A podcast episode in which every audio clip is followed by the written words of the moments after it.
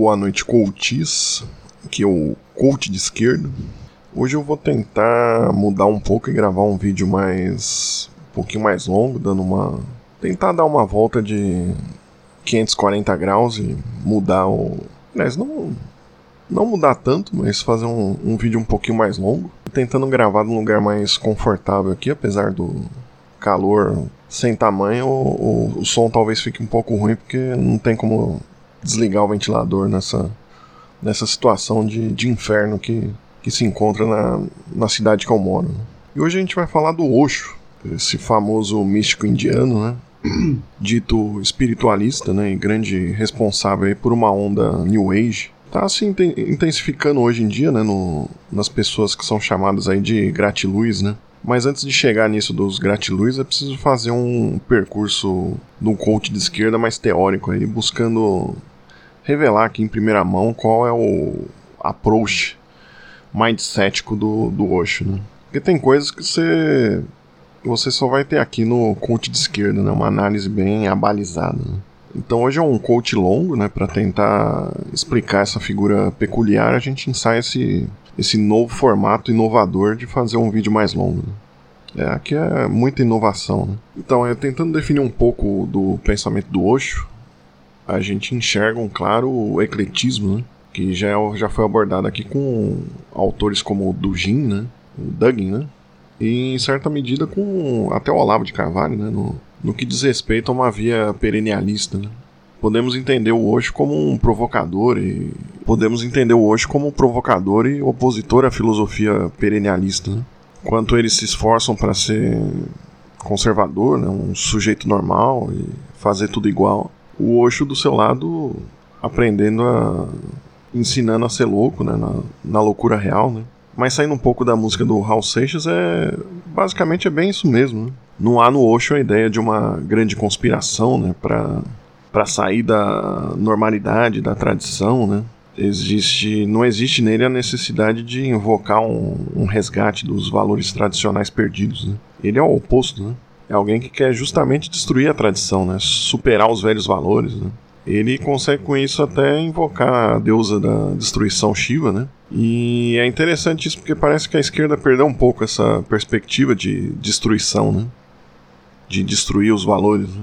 Mas enfim, na teoria, basicamente ele pega o, o Nietzsche, né? Mistura com filosofias orientais, né? Do taoísmo, algumas coisas da cultura indiana que nós ocidentais temos pouco contato, né, como o jainismo. O jainismo é uma antiga religião, né, da, bastante popular na, na Índia, né, no, é uma religião bem antiga por lá que é quase que uma vibe vegana, né, de respeito aos animais e uma religião ateia, né. Até um parênteses para fazer aqui é que, sim, existem religiões como o budismo e o jainismo que não são fundadas num, num teísmo, né, no sentido de não ter uma figura de divindade, né.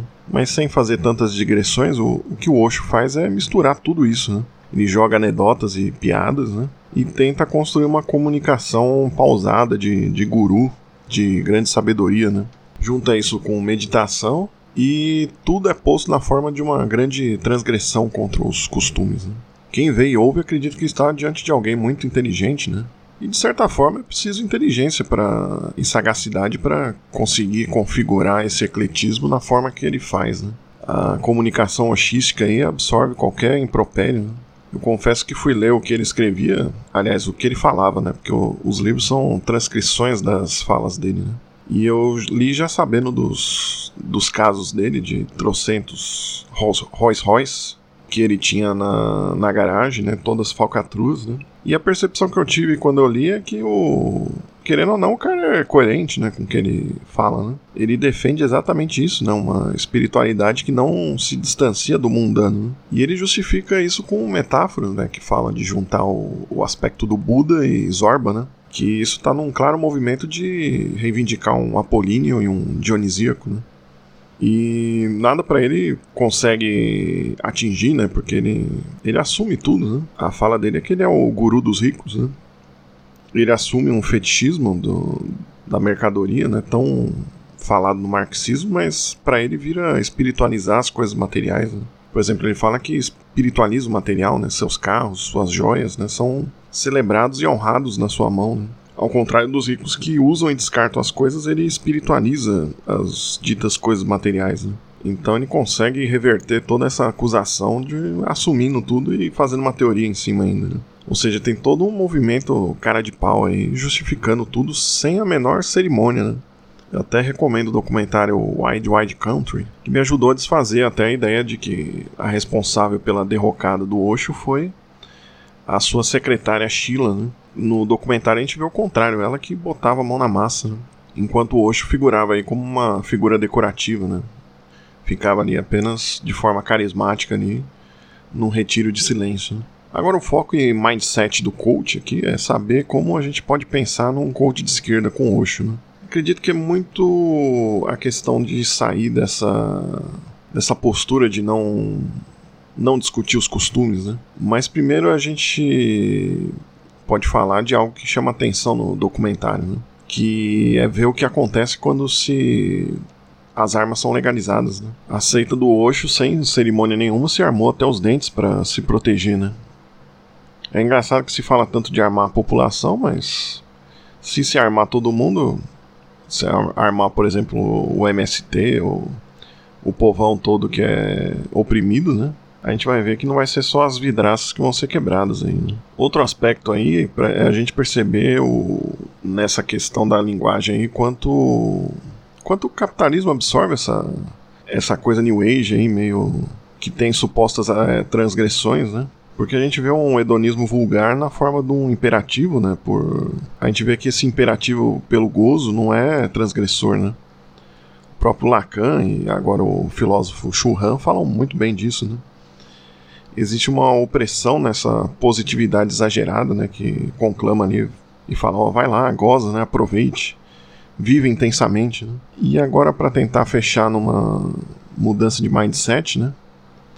voltada aí ao coach de esquerda, é a gente ver um mais esse aspecto comunicacional agora. O Osho ele assume tudo e teoriza sobre isso, né, como já dito. Né? O socialismo de iPhone com ele ganha um, um mesmo contorno, né, de um de se falar que é um espiritualista de iPhone, né, um espiritualismo caviar.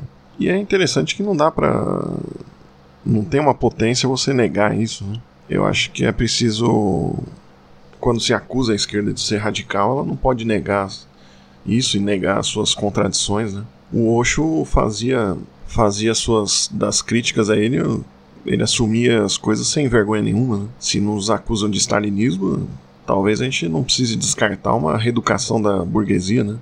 Não precisa ter gulag, mas cortar uma cana no sol não faria mal para uma reeducação aí do, de quem queria entregar o povo para a morte aí na pandemia, né? Que foi boa parte da burguesia, né? Se nos acusam de lavagem cerebral, o Osho ele falava que queria fazer uma limpeza no cérebro das pessoas, né? O deboche aí nele é uma, é uma arma, né? Que, que ele usa para sair, ele sai dessa síndrome de genro ideal, né? Que, que acomete aí a boa parte da, dos candidatos aí de esquerda. Ele dá para juntar toda a transgressão dos costumes com uma luta de classes, né? o Osho, né, e boa parte da filosofia da sua seita era contra a família, né? Pregava que a família atrapalhava, né, e que o ideal era cortar laços, né? Bom, a esquerda pode ser contra a família, mas não para afrontar os costumes, mas afrontar por afrontar, mas sendo contra a família como base da exploração, né, que é, que é condenada a um sistema injusto, né? A família é uma estrutura feita para manter tudo como está, né? para criar pessoas para o trabalho e para a exploração, né? Ela é feita para se aceitar o sistema capitalista. Da mesma forma, amor livre, né? O que, que seria esse amor livre? Seria livre de quê, né? Seria livre do casamento como uma estrutura que serve o Estado e serve o capital, né? A ideia seria trazer o gratiluz para o bom caminho aí da, da esquerda, né? Porque hoje a filosofia gratiluz ela tá perdida aí no chorume de empreendedorismo, né?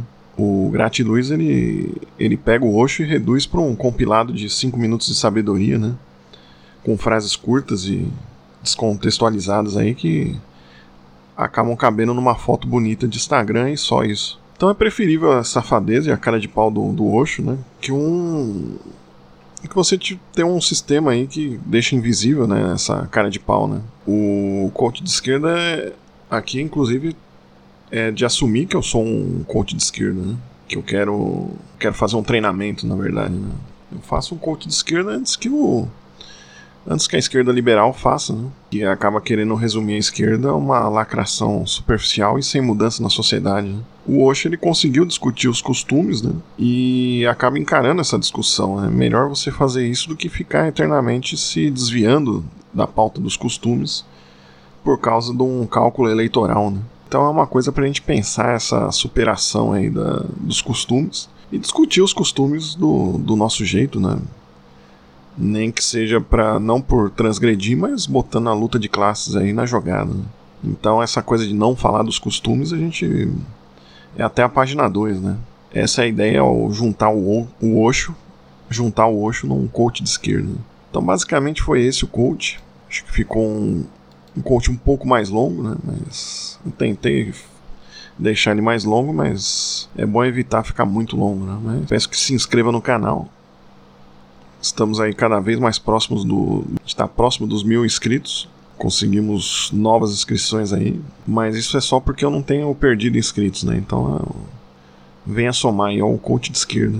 Eu espero a ajuda do YouTube aí, vocês se inscrevendo aí. Um abraço do coach de esquerda e até o próximo coach.